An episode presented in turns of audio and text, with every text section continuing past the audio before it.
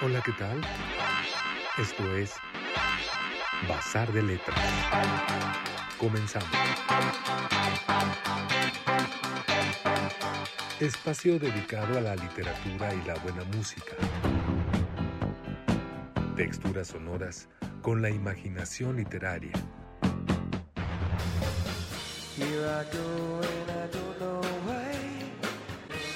Con ustedes, Iván Ríos Gascón y Eduardo Collins.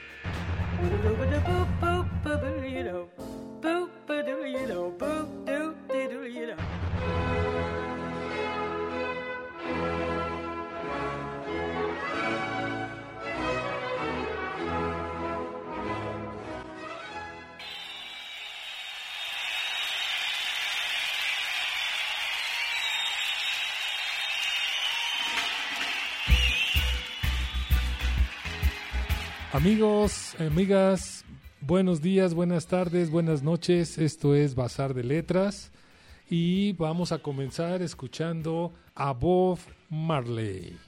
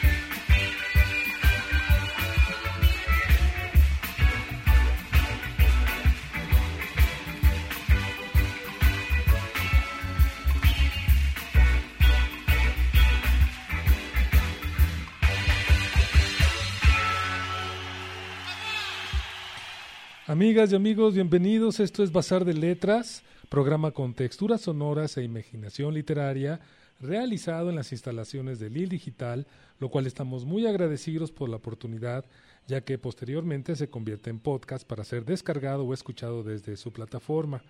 Recuerden que también pueden escucharnos a través de Spotify. Busquen en la sección de podcast, Bazar de Letras, y ahí están alojados todos los registros sonoros. Y también está el playlist de todos los temas musicales, las texturas sonoras que hemos presentado en cada emisión. Si tienen alguna duda, pregunta, comentario o crítica, les pido que escriban un correo a eduardocollins6530 gmail.com o a mi Facebook, Eduardo Collins, o Instagram, Eduardo Collins 6530. También pueden enviar una nota de voz, una postal sonora por WhatsApp al 55 39 10 64 38. Nos interesa, nos interesa mucho dialogar con nuestra audiencia, así que les pedimos se manifiesten por cualquiera de estas opciones. Y bueno, pues como acaban de escuchar este gran tema, es Bob Marley. Y bueno, pues vamos a estar escuchando Bob Marley, creo que es un artista que no podemos dejarlo de lado, eh, sobre todo que aquí en texturas sonoras, pues encontramos siempre eh, oportunidades de poder escuchar maestros, maestros de veras, que además nos pueden llevar a entender mucho de la cultura actual. Y bueno, pues platicando un poco de Bob Marley, este, iniciando por quién es, pues bueno, resulta ser que su nombre original es Robert Nesta Marley, más conocido como Bob Marley, y él murió en 1981. Fue líder, compositor, guitarrista de la banda de los Wailers del 64 al 74 y posteriormente publicó varios discos como Bob Marley and the Wailers del 74 a 1980. Marley es un músico más conocido y respetado del reggae y es acreditado por ayudar a difundir tanto la música de Jamaica a nivel mundial como al movimiento Rastafari, del que él era miembro comprometido. Pero vamos, ¿qué es el Rastafari? El Rastafari es un movimiento espiritual de origen jamaiquino, influenciado por corrientes de tipo filosófico y espiritual, como el panafricanismo, el afroamericanismo, el hinduismo, la tradición judeocristiana y tradiciones de raíz africana como la cumina procedente del Congo. Los rastafaris creían en una visión singular de Yahvé, a quien denominaban Yah. Los rastafaris ven a Yah como la esencia en la forma de la Santa Trinidad, Padre, Hijo y el Santísimo de la creación. Creen que vive dentro del humano y por esa razón se refieren a menudo como I and I, yo y yo que en realidad quiere decir que el Rasta tiene al Ya, Rastafari, en el corazón, que Él vive dentro de cada uno de nosotros. Estas creencias tienen un enfoque, un enfoque afrocéntrico principalmente, es decir, busca recuperar las raíces africanas. Toman el nombre del emperador etíope Haile Selassie I, conocido como Rastafari, quien pertenecía a una dinastía que se decía descendiente del bíblico rey Salomón. Fue el único monarca en ocupar el trono imperial de Etiopía. Haile Selassie I ascendió al trono en 1930 y en 1936 se exilió en Inglaterra a causa de la invasión de tropas italianas comandadas por el dictador fascista Benito Mussolini. Haile Selassie I volvería a su tierra natal, Jamaica, hasta 1941, tras la expulsión de los italianos con ayuda de tropas del Imperio Británico, pero en 1974 fue derrocado. En, los, en la década de los años 30, en los barrios marginales de Kingston, surgió un movimiento social y cultural encabezado por un tal Marcus Garvey.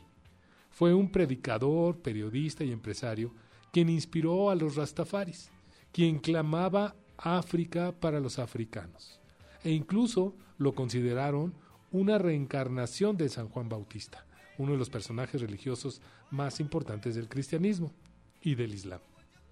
Marcus Garvey decía en este lema, One God, One Aim, One Destiny. El fin de un Rastafari es ir por un sendero recto y verdadero, siempre con bondad, hermandad y verdad. Son conocidos por su cabello característico de las rastas y el consumo sacramental de la marihuana. Vamos con otro tema de Bob Marley que vale la pena empezar a analizar estas propuestas. Escuchen esto.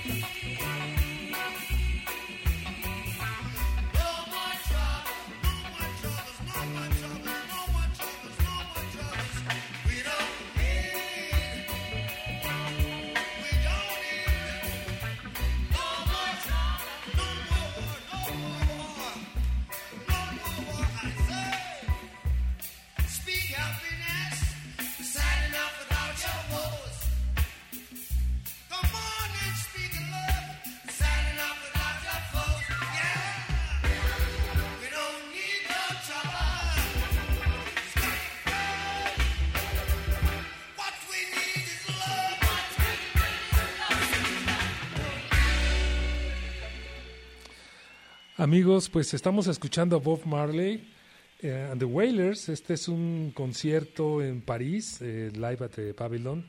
el disco se llama Babylon by Boss. La verdad es que es uno de mis discos favoritos. Es eh, un gran momento de Bob Marley. Y bueno, continuando un poco explicando este de esta tradición de, de los Rastafaris, pues en este contexto es cuando nace Bob Marley en 1945 en Miami, Florida.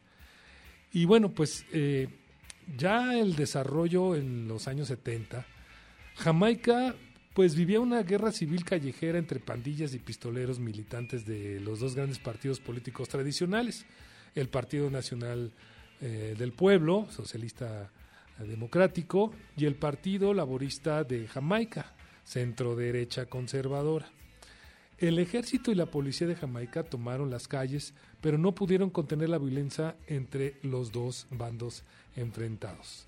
Esto se los comento porque realmente la historia de Bob Marley, que eh, seguramente hay muchas biografías, hay libros, hay documentales, hay, hay mucha información sobre él, pero creo que empezar a entender desde el contexto de cómo crea la música es interesante.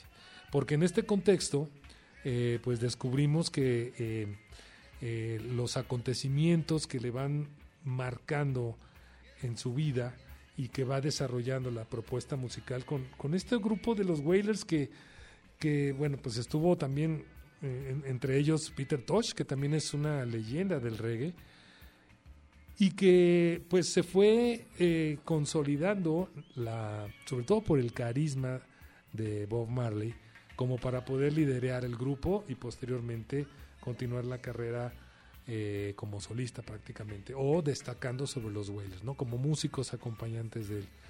Y bueno, este asunto de empezar a entender eh, pues cómo va a ser importante este movimiento del rastafarismo, eh, pues va a llevar muy lejos porque además a través del reggae, que el por necesidades empieza también a tener presencia en Inglaterra, en Londres, eh, y ahí es una de las cosas más importantes que genera la influencia del reggae.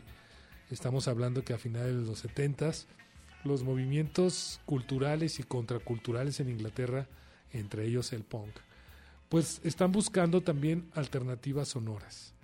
Y muchos de los grupos que andan buscando alternativas y, teniendo eh, referencias de otras partes del mundo, el reggae llega a ser algo que permea en mucho a las propuestas musicales inglesas, que después también llegarán a los Estados Unidos y por supuesto llegarán a otros países, incluso en Latinoamérica, pero digamos que esta, esta parte que Bob Marley genera al eh, proponer canciones que son escuchadas eh, en estas latitudes, pues le da una posibilidad de tener una explosión exponencial de su música, que hasta Japón, en la India, por supuesto en, en, África y en Europa, empieza a ser una música que empieza a tener un sentido más allá de simplemente ser un ritmo cadencioso, que tiene una propuesta musical que invita al baile a mover los piececitos, sino que también hace la, la, posibilidad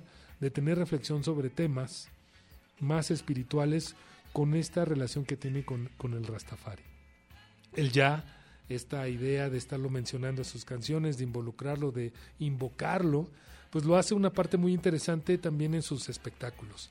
en sus letras de canciones siempre está presente esta parte ritual que, como decía también, eh, mucho está esta idea del consumo de la marihuana como un consumo sacramental.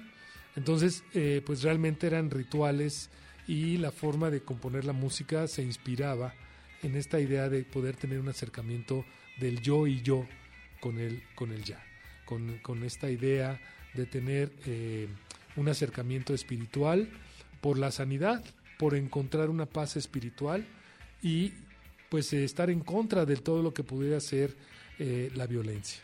Entonces es muy interesante porque esto que pareciera ser solamente un canto, eh, pues generando una intención de, de, pacificar, pues se vuelve incluso bandera, bandera política y bueno, pues como otros movimientos musicales, empieza a trascender con las comunidades eh, pues reprimidas, castigadas en todas partes del mundo. Se empiezan a identificar con estas ideas que eh, tienen las letras de Bob Marley y por lo tanto pues entonces se vuelve todavía algo más importante no solamente musicalmente sino en el sentido cultural y trascendental a la hora de conocer las letras. Vamos a escuchar esta invocación de Bob Marley, Positive Vibration, y escuchen de qué manera se involucra el público también en la presentación de este tema. Escuchemos.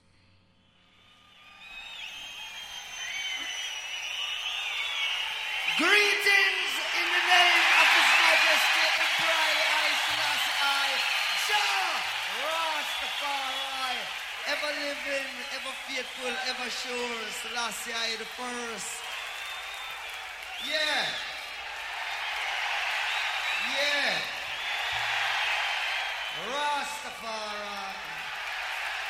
Ever living. Rastaman vibration. Positive.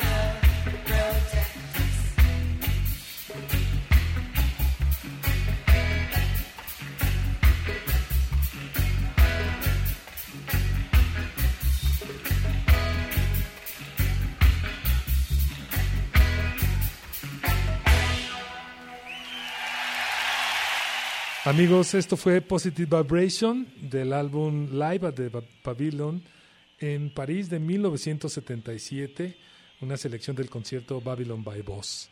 Y ya está Iván por aquí, ¿me escuchas? Sí, claro. ¿Qué tal, amigo? ¿Cómo estás? Bien, aquí en el tráfico, en el tránsito, mejor dicho. Tráfico significa, sí, tráfico significa llevar, transportar en el tránsito.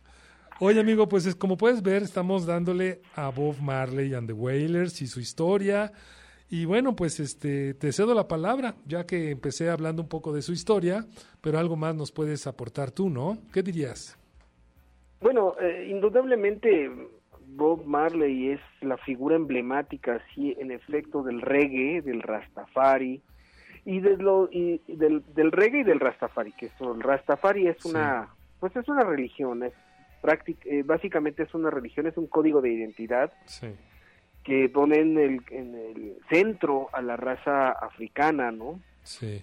Y tiene, tiene muchos rasgos del, del, del, judaísmo y algunos, algunos, este, eh, se nutre también de algunos elementos del cristianismo, ¿no? Sí. Es una, es, es una religión es un híbrido muy interesante, pero que pone en el centro, digamos, que el, la, la importancia mesiánica de los líderes, ¿no? En este caso, en, lo, en, en, en, el caso de Bob Marley, eh, pues fue el emperador de Etiopía, ¿no? Lazy Hailey, sí. Eh, como se pronunciará, que por cierto, ah, por cierto, eh, esto sí me, o sea, me hace recordar algo muy interesante. Este emperador etíope, Lazy Holy, o Haile, eh, estuvo en México en los años 50. Mm. Hay una placa conmemorativa en el metro de Etiopía, precisamente, mm. de la línea verde, en lo que ahora es la Plaza de la Transparencia. Y si y si, si van por ahí, por el, por el metro, si, eh, si bajan al, al, al andén, Ahí van a ver la placa conmemorativa de, de, eh, en la que este emperador estuvo en la Ciudad de México, de cuando estuvo en la Ciudad de México. Y ahí se atornilló la placa, que no era, o sea, no es parte del metro esa placa, sino del espacio. A ver si vamos a ponerlo en contexto, porque bueno, el metro empieza a finales de los años 60 aquí en México, es la línea 1, que ahorita por cierto está cerrada, está haciendo un desmadre, ¿no? porque muchísimos mexicanos tienen que utilizar esa, esa, esa línea. Entonces, si esa, si esa primera, esa línea inicial se, se, se, construyó a finales de los años 60, pues estamos hablando que la línea, la línea 3, que es la línea verde, este, pues, muchos años después. Pero esta placa, esta placa se encuentra en el metro, en el andén del metro, porque precisamente en el área en donde se, se ubica la estación era, era, fue la Plaza de la Amistad México-Etiopía. Por eso se llama Metro Etiopía. Y esa placa, eh, yo supongo, yo no había nacido en aquel entonces, pero supongo que esa placa se puso afuera. Afuera, eh, estaba en, las, en la calle. Y bueno, ya cuando se, se, se, funda la, la, estación del metro, pues ya se baja, se baja la placa y se atornilla en los andenes del metro Etiopía. Bueno, valga este comentario para decir que este emperador, Reisi Haldi, o Reisi Holdi, eh, fue, eh, estaba en funciones cuando Bob Marley eh, comenzó a tocar y se, y se juntó con los Wilders. Sí, sí, sí. de hecho, con esta banda que, que además esta banda, tú no sé si te acuerdas, Lalo, pero por ejemplo, Peter Tosh también formaba parte de esa banda inicial de Bob Marley. Sí, mira, ya, ya comenté todo lo que estás diciendo, ya lo había comentado, pero está bien, o sea, sigue, nada más te digo que, que, precisamente también destaqué la participación de, de Peter Tosh, porque también es una estrella dentro de la propuesta del reggae, ¿eh? Sí, después cuando la, cuando se separan ya cada quien agarra por su lado y Peter Tosh se hace, se hace famosísimo, no sé si lo mencionaste, espero que no estemos repitiendo cosas, pero bueno, este Peter Tosh, el gran hit de Peter Tosh es Legalize Así es, la marihuana. El gran himno, exacto, el gran himno de la, del cannabis, ¿no? Legalícenla. Sí. Legalize Creo que además, así junto como la, con las canciones emblemáticas de Bob Marley, forman parte de la historia, de la historia del reggae y de, la, de, las, de las canciones de culto, de las rolas de culto. En el caso de Marley, uh, oh, No Woman No Cry o, I Shot the Sheriff, que, curiosamente... Clapton Exactamente, pero esa, esa, precisamente lo que, lo que dices tienes toda la razón.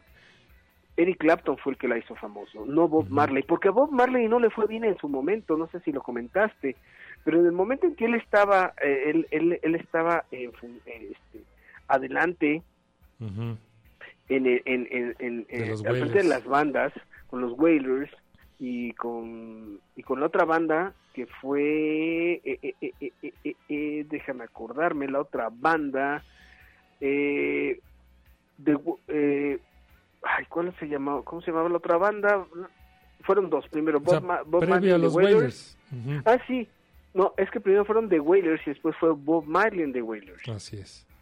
Entonces, bueno, cuando él estaba al frente, no, realmente, su, o sea, no tuvo los, los, los grandes éxitos que, que fueron posteriores, ¿no? A partir, yo creo que de la rola de Eric Clapton, de bueno, de la- del cover de Eric Clapton, es cuando se empieza a, a reconsiderar lo que él había, lo que él había, a- había propuesto, ¿no? Claro, más adelante con el tiempo fue consolidándose, pero en unos, en sus inicios, yo creo que casi, casi hasta finales de los 70, Bob Marley no era la gran figura del, ni del reggae, ni del, ni de los Rastafaris, Sí, por supuesto, Eh, fue posterior, se fue construyendo. sí.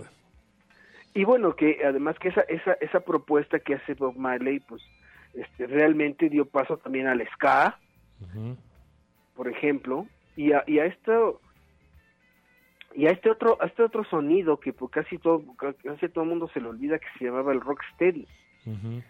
¿Te acuerdas? Sí, que es parte, que es parte, son, son parte de los legados, o más bien dicho, son los legados, mejor dicho, son los legados de Bob Marley, sí. son Sí, los legados musicales y, y- y, básicamente acústicos, ¿no? con toda la influencia que tuvo realmente hacia, hacia estos géneros en Inglaterra, porque decía yo también eh, que estas, esta eh, presencia que tuvo en Inglaterra hizo que también muchos jalaran el reggae, hasta los mismos punks empezaron a tener influencia de, del reggae, ¿no? Pero, Pero, mira, eh, va- vamos eso a... es clarísimo, eso es clarísimo, Lalo. Sí, bueno, nada sí, más sí. basta poner, poner cualquier rola de The Clash, Así es. escucharla con calma y, y cualquier rola de The Clash tiene elementos de reggae, del reggae de Bob Marley. Y Y bueno, y no solamente de, de él, ¿no? También de Peter Tosh, y también de de Inner Circle, que de hecho es, pero, Ujú. a, a- a mucha gente se le olvida que Inner Circle, esta, esta banda que siguió tocando hasta hasta los años 90, Hasta seguía sonando, 90, sí. es de la época, es de la época de Bob Marley. Así es. Pues vamos a, a oír otro temita, mi estimado Iván, que además este tema es muy importante, ya lo reconocerás, y vamos a, a darle play para que lo escuche la audiencia. Adelante.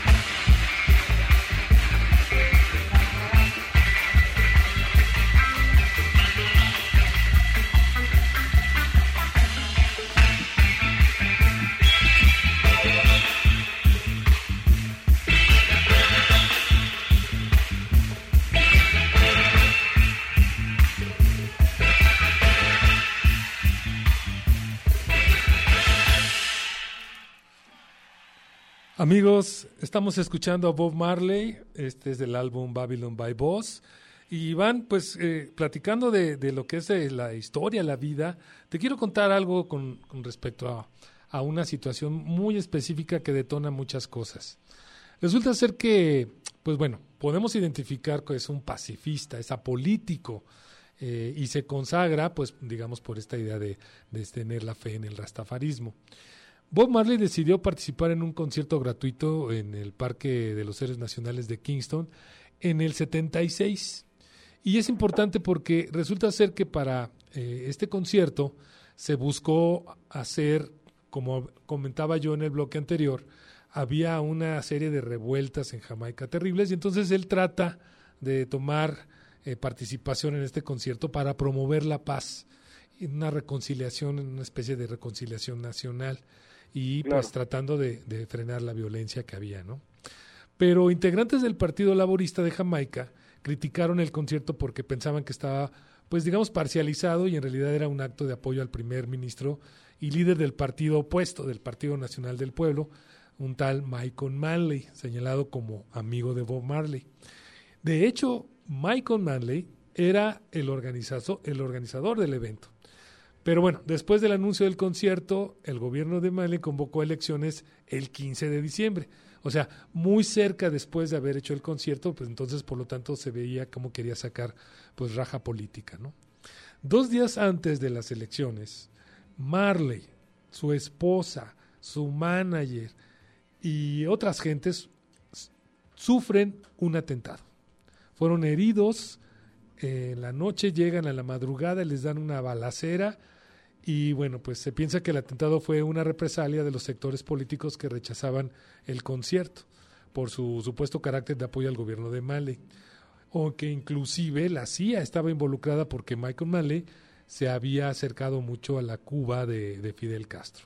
Entonces, Marley fue herido en el pecho y un brazo, su esposa Rita también en la cabeza, el manager en el estómago. Bueno, fue realmente de milagro que se salvaron. Van al hospital eh, porque bueno, pues a fin de cuentas sí logran tener atención a tiempo y afortunadamente después de un tiempo se recuperan.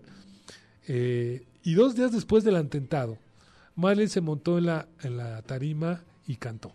Es decir, tenía un, un, espíritu porque la música es primero, ¿no?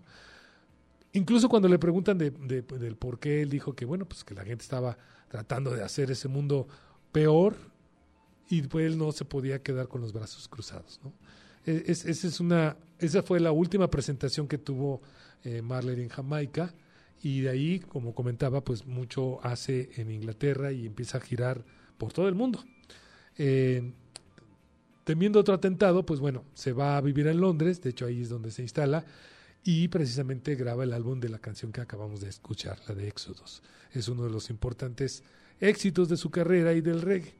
Así es de que, pues te pongo en el contexto esta situación, este, Iván, porque me parece que esta parte apolítica, pero que realmente sí es política y sí mueve realmente de una manera impresionante a las masas, pues valía la pena mencionarlo, ¿no? Pues yo creo que no, o sea, no era política, sí es, es un episodio sí muy conocido de, de, de, de Bob Marley, precisamente ya no vuelve a Jamaica. Estás de hecho ya se queda allá en, en, en, se queda afuera se queda en el extranjero pasa un buen tiempo en Londres. Ahí es donde pues se dedica a producir lo último no con Island Records no era sí. era era su, su disquera.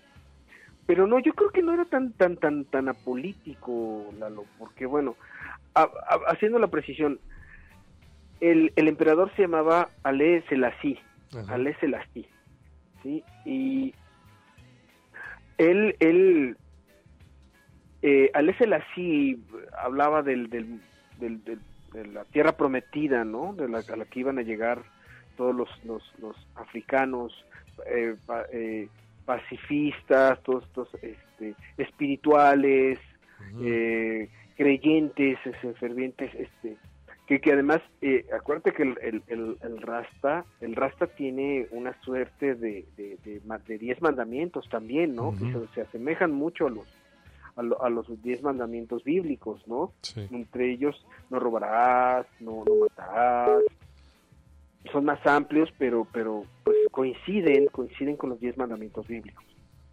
Entonces, la idea de, de, este concierto de Bob Marley finalmente también era, era reivindicar a la raza afroamericana, ¿no? ahora recuerda eh, que también, este, en realidad Bob Marley no era tan, o sea, no, no era 100% afro. eh, debido a sus raíces, su, su padre, su padre era blanco, era un jamaicano blanco, pero que se asumía como de sangre inglesa. En realidad él, era más claro, era más mestizo afroamericano. Y eso siempre le causó ciertos problemas. Y yo creo que esa fue uno de los grandes escollos que él tuvo que sortear ante los jamaicanos puros, digamos, Para lo que no lo consideraban un, o sea, que no lo consideraban un miembro, este, al 100, este, eh, de la raza, un miembro al 100% de la raza, sino que lo consideran finalmente un, mestizo. Pero eh, este concierto precisamente del que hablas, que se llamaba Smiley Jamaica, ¿no? Algo así, ¿no? Smile Jamaica, ¿no? Que hicieron en, en, en, Inglaterra, precisamente era para reivindicar a la raza y reivindicar el rasta y reivindicar las raíces culturales precisamente de Jamaica, de estas raíces que provenían de África y que de, y que de un, modo u otro eran era un derivado el reggae era un derivado no de estos estos ritmos no sí. si bien estaban empapados de muchos de, muchas de las influencias de, de, Bob Marley entre ellas bueno hay quienes dicen que Fats Domino era una era una de sus influencias yo no no, no lo escucho no lo escucho demasiado en, la música de The Wailers o, de, o de Bob Marley, eh, Bob Marley en The Wailers, pero eh, indudablemente sí era, sí era, en apariencia era político, pero yo creo que sí tenía una intención. Marley siempre la tuvo. Así como Peter Tosh también la tuvo. Hablan, ah, te, comentaba lo de Legalize ¿no? Recuerda que para el Rasta, a ver, el, el cannabis, para el Rasta, la marihuana no es no era meramente recreativa, ¿eh? No, por supuesto. No es una sustancia meramente recreativa, sino que te, eh, eh, tenía una función mística. Así es. Era una función de, era una función litúrgica, ¿no? O sea, tenía su función, era, un elemento de la liturgia para, para eh, espiritual, para, para llegar al acoplamiento espiritual, ¿no? Entre el ser y entre la carne y el espíritu no era meramente recreativa como muchos consideran, como muchos piensan, y muchos en algún tiempo llegaron a, a considerar la canción de Peter Tosh Legalize It como una, una suerte de activismo para el uso de la, del cannabis de, de, manera recreativa cuando no era así. en realidad el Rasta ve a la, al cannabis como un, como un vehículo para, para, la, para la espiritualidad, un vehículo para la, para, para la, la, reunión del alma con, con, con, la, con la divinidad. No, no estamos hablando de una un ser supremo, sino la divinidad, que puede ser. Oye, mira, para, que no nos vaya comiendo el tiempo, ya sabes cómo es esto. Coméntanos un poco más sobre las letras de, de las canciones, porque precisamente ahí es donde está el mensaje que lo hace político, en el sentido de que mueve masas, identifica y hace conciencia social. ¿No? Creo que, creo que esa parte de las letras de, de Bob Marley son, son lo que lo vuelve importante en ese sentido. Pues I Shot the Sheriff precisamente es una canción de protesta en realidad. Es una es, es una canción de, de, de, aquel de aquel perseguido, ¿no? De, del, del, que es perseguido injustamente, ¿no? Pero además dice, sí, yo tuve, o sea, en realidad eh, eh, le disparé al sheriff, pero casi prácticamente fue en defensa propia y fue como un eh, fue como un, un, este una reacción a la injusticia que estaba cometiendo en mi contra, pero pero yo no maté al otro, ¿no? ¿Te acuerdas? I shot the sheriff, but I didn't kill the deputy algo así, ¿no? Ese es el, ese es el, el estribillo y el deputy viene siendo como como el oficial, ¿no? no al, sheriff, pero no a su oficial, ¿no? Entonces eh, sí, indudablemente hay un hay un mensaje. Acuérdate, acuérdate que, que que el racismo en los años 70 era estaba exacerbadísimo. Sí, sí, sí. Y, y, y, y, esta y esta rola precisamente habla de esos de esos abusos abusos policíacos no o de Redemption Song no que es este que es prácticamente una cuestión es, una cuestión personal no sí. este es la redención de uno de, uno mismo no sí. para contigo mismo también no este eh, esta esta rola es eh, eh, es una rola prácticamente terminal, ¿no? Cuando ya está ya está diagnosticado con el con el cáncer, ¿no? Sí. Que, que lo llevó a la tumba y el Redemption Song es simplemente es un recordatorio de lo que él fue y de lo que de lo que de lo que él significó Sí. para para sí mismo, ¿no? Para Es- sí mismo, eso es lo interesante, ¿no? Es, es en el 77, en julio del 77, cuando se le descubre que ya tenía por ahí el tumor cancerígeno. En el pie. Sí, fue muy, y fue, y fue muy largo, duró, duró No, sí, le, pues, le- o sea, prácticamente cuatro años padeció este con la enfermedad. Mira, hay algo por ahí de mito que dicen que era muy pambolero Bob Marley, le gustaba jugar mucho fútbol. Dicen por ahí que se lastimó el pie en algún momento en un partidito, en una cascarita, y de ahí se le hizo una infección y no sé qué.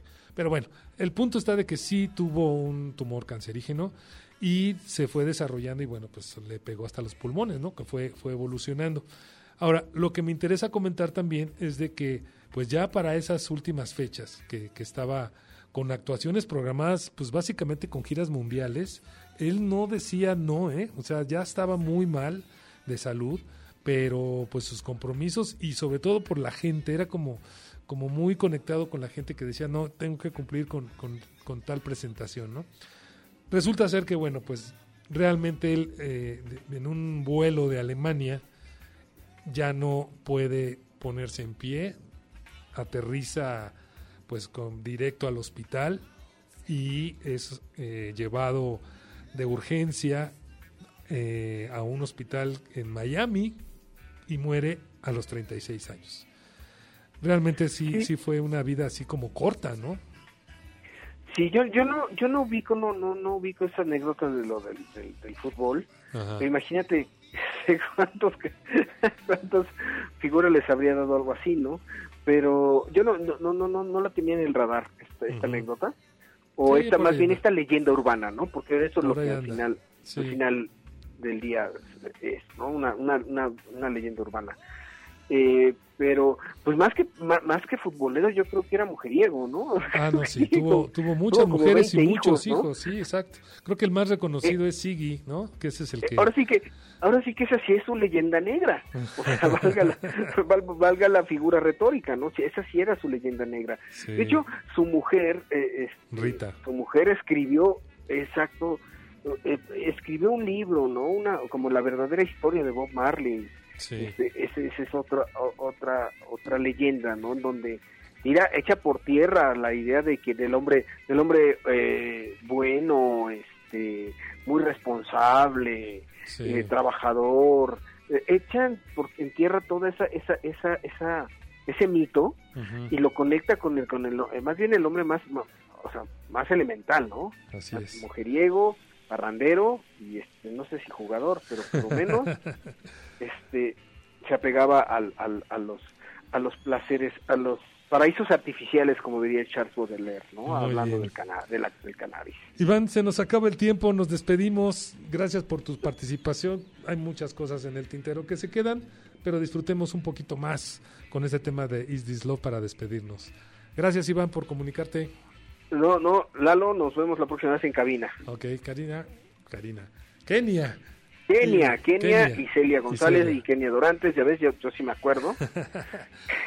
Gracias, nos estamos viendo. Nos- Nos vemos. Hasta luego, amigos.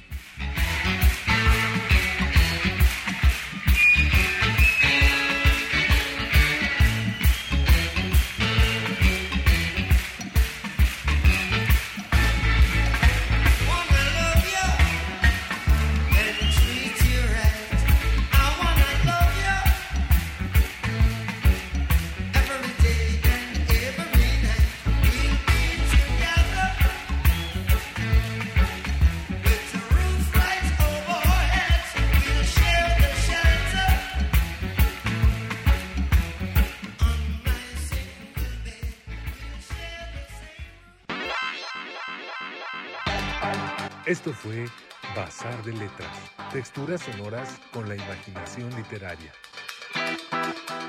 Les recordamos que pueden descargar nuestro podcast y escucharnos la próxima semana. Hasta entonces.